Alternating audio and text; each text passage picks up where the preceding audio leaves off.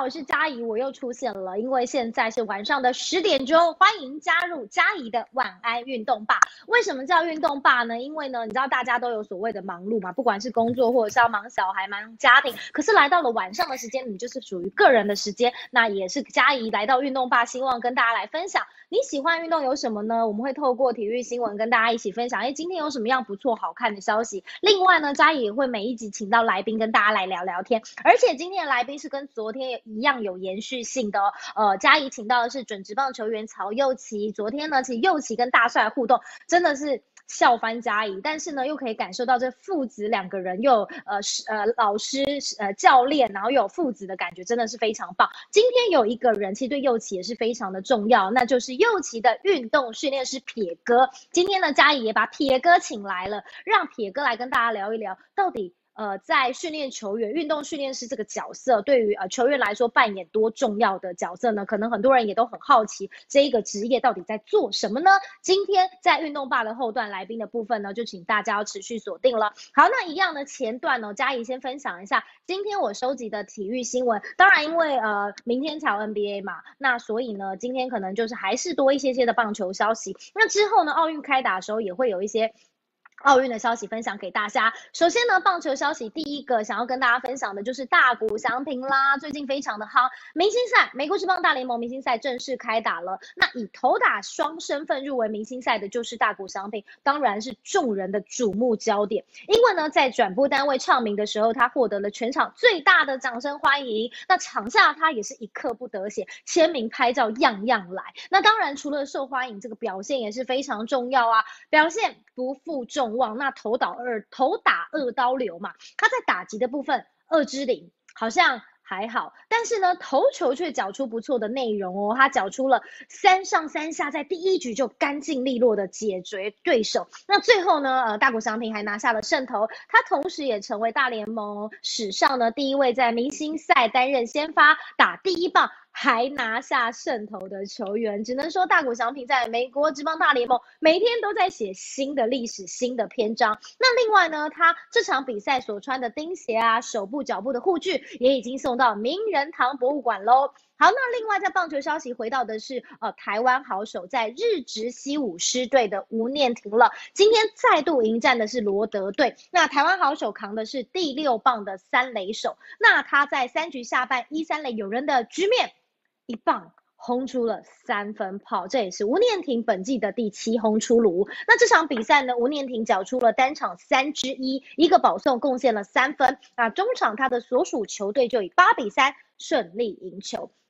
那接着在棒球的部分要关心的是，中华职棒终于复赛了。在昨天的中华职棒的两场比赛，呃，分别是统一对上乐天，以及味全对上富邦。那嘉义也简短讲一下昨天的比赛的战况。好，在昨天的部分可以说是疫情停赛近两个月之后，终于有比赛可以看了。那在统一师的部分呢，靠着是加拿大籍的羊头布雷克，是先发六点一局无失分，以八比一击败了乐天桃园。那统一师也抢下复赛后的收。胜投降，在上半季维持龙头的地位。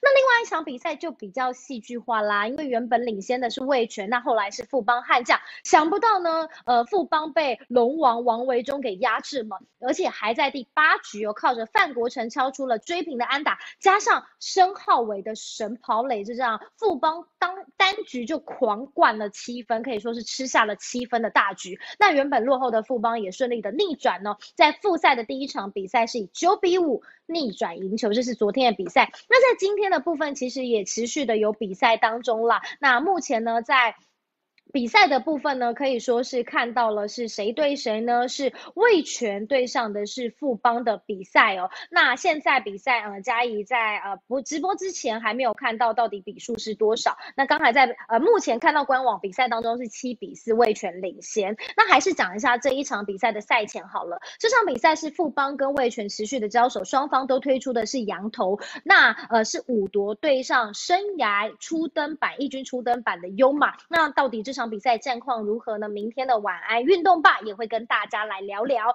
好，相信大家都迫不及待，我们马上就要来欢迎今天的来宾了。那我们欢迎的是准职棒球员曹佑奇，以及他的体能训练师速配运动科技的撇哥。Hello，佑奇。Hello，各各位观众观观众朋友，大家好。Hello，铁哥。Hello，又啊嘉一好，又奇好，各位观众朋友，大家好。好，刚才是我的失误啦，因为那那个的关系，我不小心打断右奇的话了。就是连续好几天都看到右奇，真的是非常的开心。你知道昨天透过直播，我相信大家已经很了解右奇就是一个强心脏，然后也知道他爸就是大帅，非常的幽默。今天呢，又请来他的体能训练师撇哥，那。嘉怡从以前采访就对体能训练师这个职业非常的好奇，想要请呃撇哥稍微来聊一下，像速配运动科技主要做的是什么？什么又是运动训练师？可以带给球员什么样的帮助呢？OK，呃，大家好，我是速配运动科技的教练，好，那大家都叫我撇哥，因为我是左撇。对。那呃，我们是主要在训练基层的运动选手，那主要是目的是希望提升他们的运动能力。然后提升他们的呃运动表现，然后另外一个更重要的就是降低他们运动伤害发生的几率。对，那这是呃目前在体能训练上面的三大目的，这样。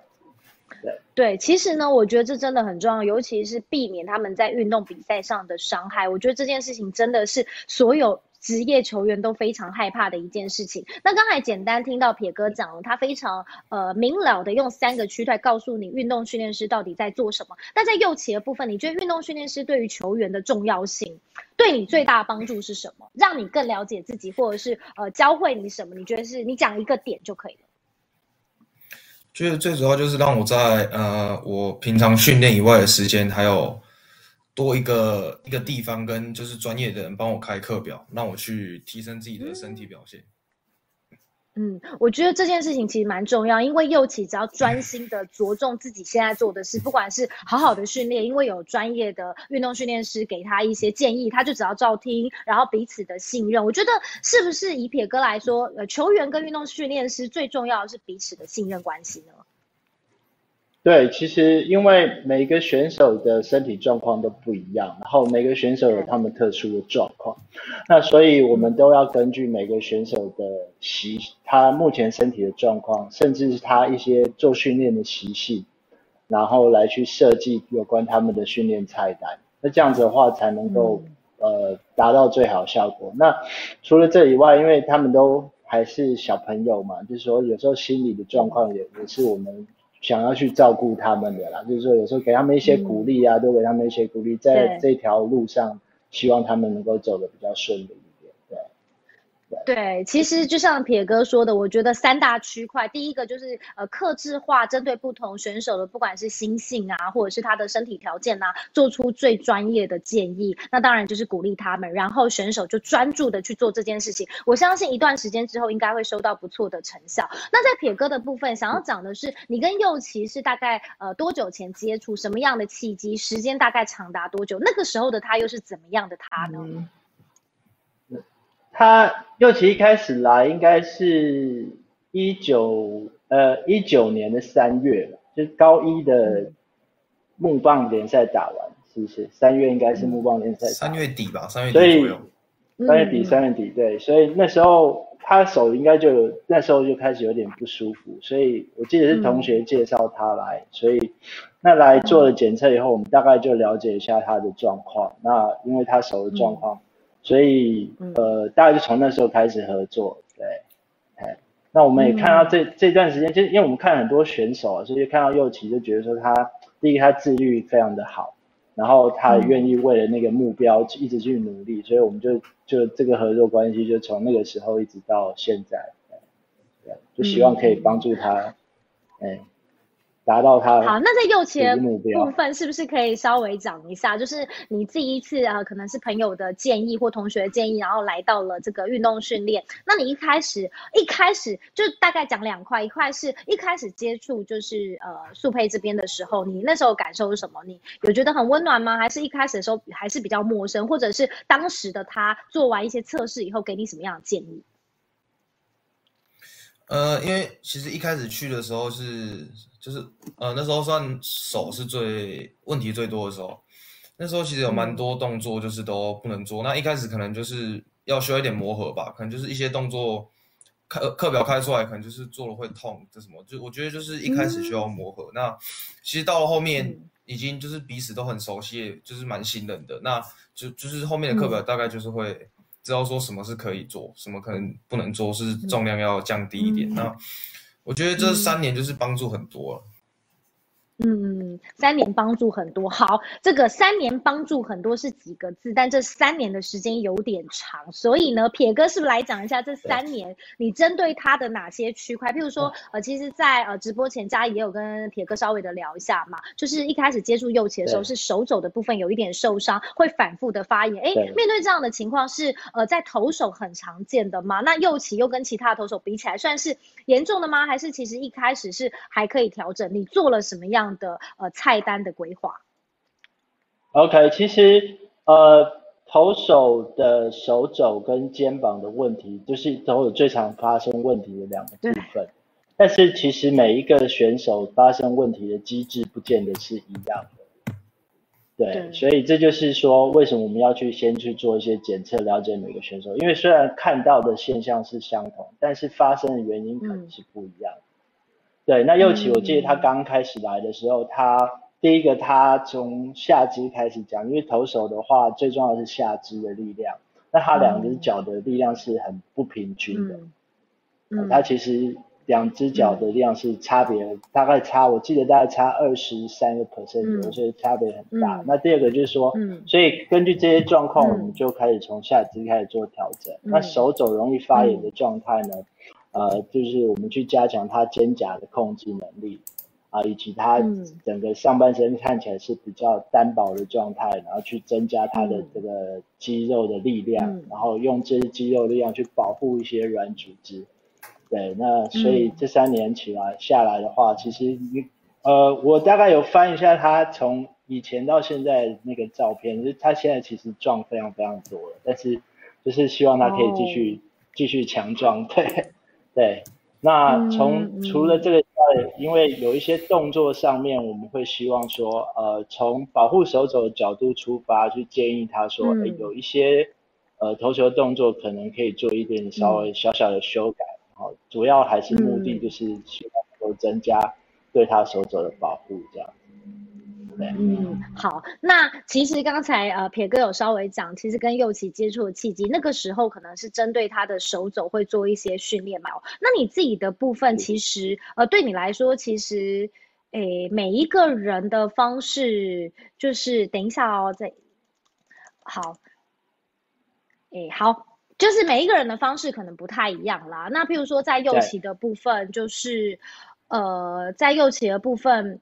一开始你建议他的时候，就像他刚才讲说有一点点磨合的问题。一开始他提出疑问的时候，你们通常面对选手提出疑问的时候，要怎么建立他们的信心呢？OK，因为呃，就是说，像在训练的过程当中，可能就是说，因为比如说他手肘在疼痛，好，那我们希望是加强手肘手肘周遭的一些肌群要去加强。嗯，那。在急性期，就说他现在不是在发炎的状态的之下，我们可以去做训练，但在训练的过程当中，一定会去动到他比较弱的地方。OK，所以这时候训练师跟选手之间就必须要一个非常紧密的合作。呃，他是什么样的程度是他可以接受的，然后我们又能够做到我们想要做到的训练。对，那这时候就必须呃。慢慢的去了理解说选手他本身，因为台湾的选手有两种典型的情况，一种是他都不讲，他教练叫他做什么他就忍耐把它做完，但是其实对我们来说。呃，我希望了解你身体的状况，我希望了解你对这个训练的感受度是什么，所以在这当中之间都需要一点时间去磨合，让我知道他对我给他的菜单，呃，他的真正的感受是什么，他到底身体有没有办法负担，然后慢慢的再从这个地方慢慢的把他的强度增加上来，可以让他去。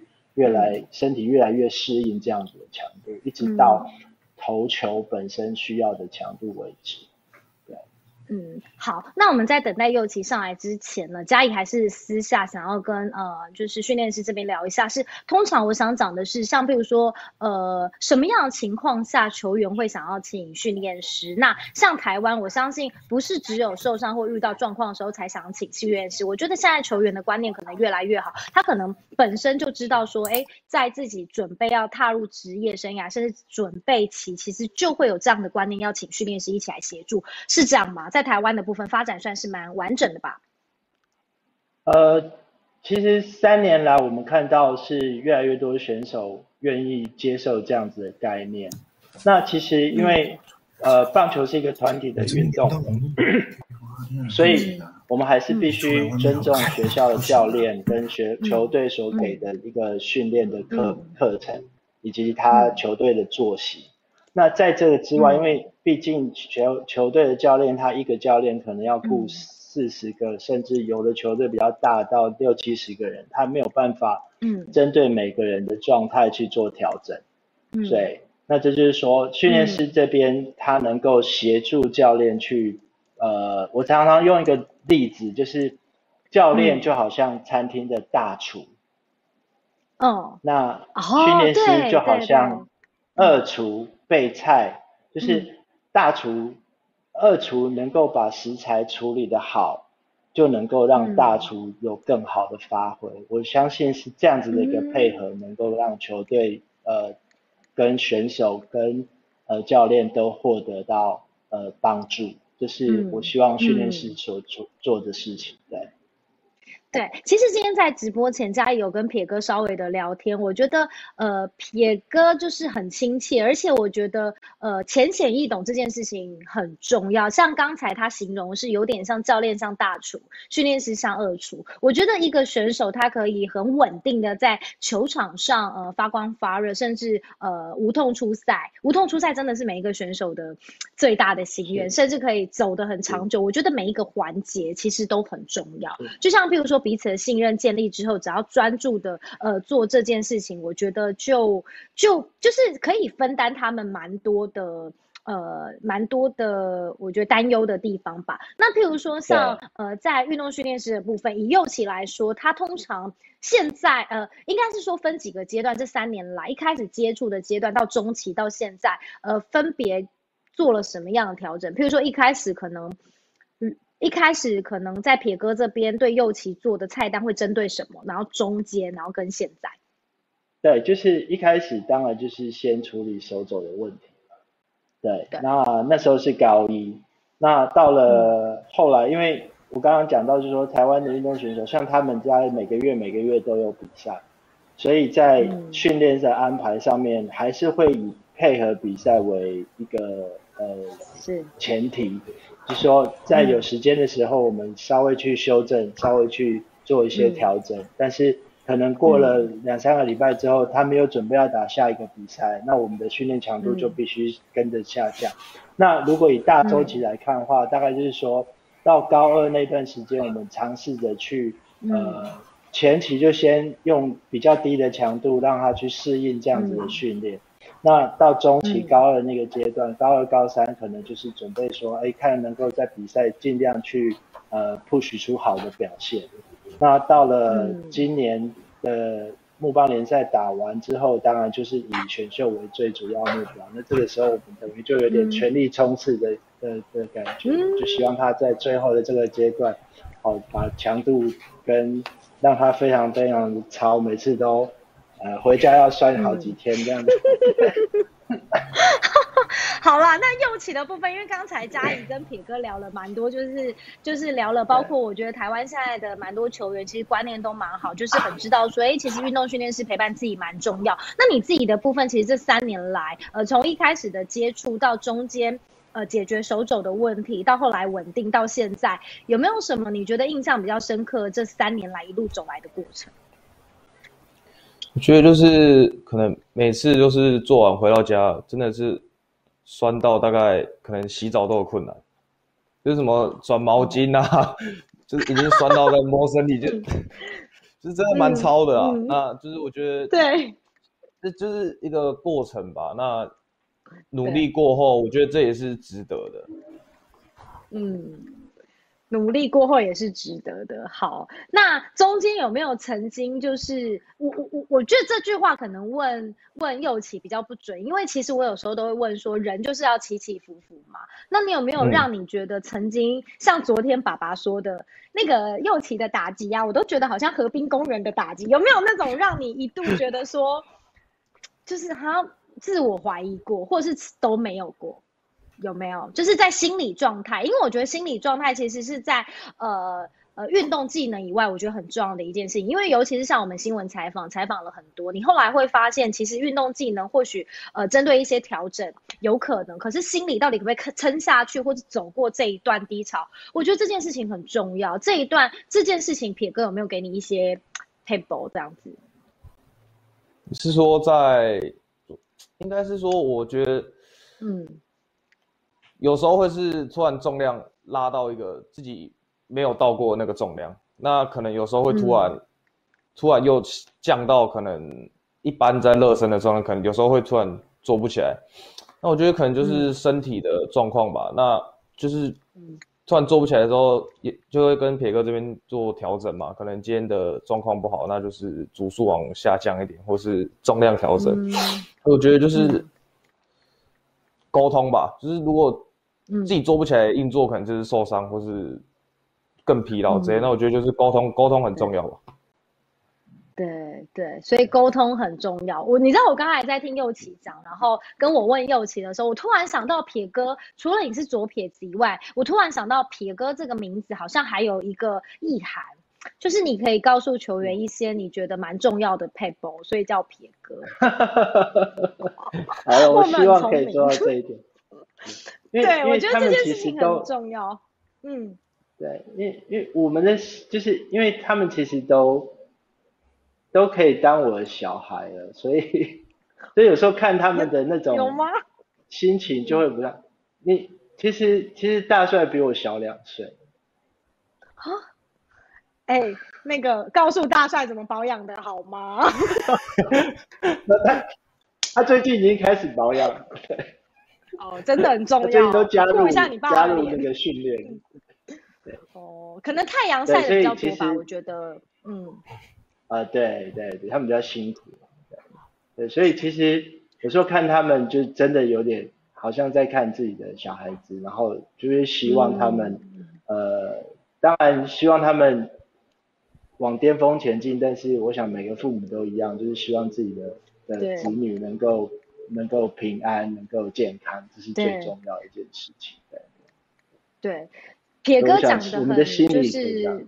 对，其实是一样的，希望他们平安健康，然后一直完成他们的梦想。其实就跟那一天我看选秀一样，因为嘉怡是因为跟大帅一起播球嘛，所以才认识大帅。不然之前是可能知道哦，他是写新闻里的人，但是真的是跟大帅一起是一起播球，然后一起播球，所以才认识了右奇。然后去年我们一起播中职选秀，右奇帮我做了很多功课，所以你知道看右奇就真的很像看自己好朋友的小孩，你就真的会觉得。很希望他一路都很顺遂，希望他可以都朝他的梦想殿堂来前进。其实撇哥的心我可以理解。那好，那今天呢，最后一个问题问撇哥了。昨那一天看中职选秀出现右起名字在上面的时候，形容一下当时的心情。当时的心情就是，我我我没有那么兴奋呢，因为我觉得差不多就是这个时候要出现了。嗯嗯，所以没有听中洞的感觉。呃，没，其实还好，因为我有一点消息来源，就大概知道是那个顺哦，对对对，好啦，但是还是跟着很开心。但是就是放心了，没有没有没有，就是呃，听二五八万没有被人家拦住的感觉，对。